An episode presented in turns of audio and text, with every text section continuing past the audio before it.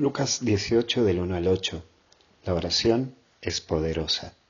Lo primero que vemos es orar. Y no te das cuenta cuán importante es la oración en tu vida y cuánto puede hacer en vos y con vos. Pero sin embargo es uno de los elementos que más nos cuesta mantener o cuidar.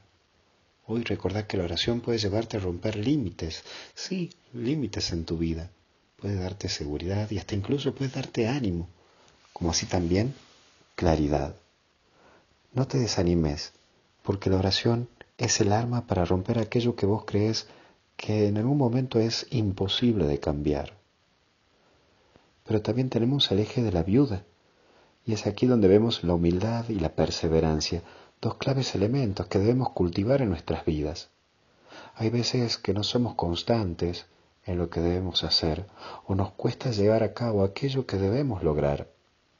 La humildad y la oración son los pilares de la santidad. Hoy sos una persona perseverante hacia aquellos ideales que buscas y querés lograr. Y por último el juez. La oración puede ayudar a poner en remojo los corazones más duros que una persona puede tener. No tengas miedos en pedir, en rezar y también en perseverar. No dejes de luchar por aquello que tu corazón dice con claridad y te lo remarca y te lo recuerda. No dejes que nadie con su dureza destruya ese sueño que Dios tiene pensado para vos desde la eternidad. Por eso no temas, que la oración lo cambia todo y te eleva y te guía.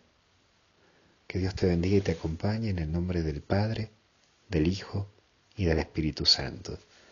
Vamos, mucha fuerza, que con la oración hasta el cielo no paramos. Cuídate.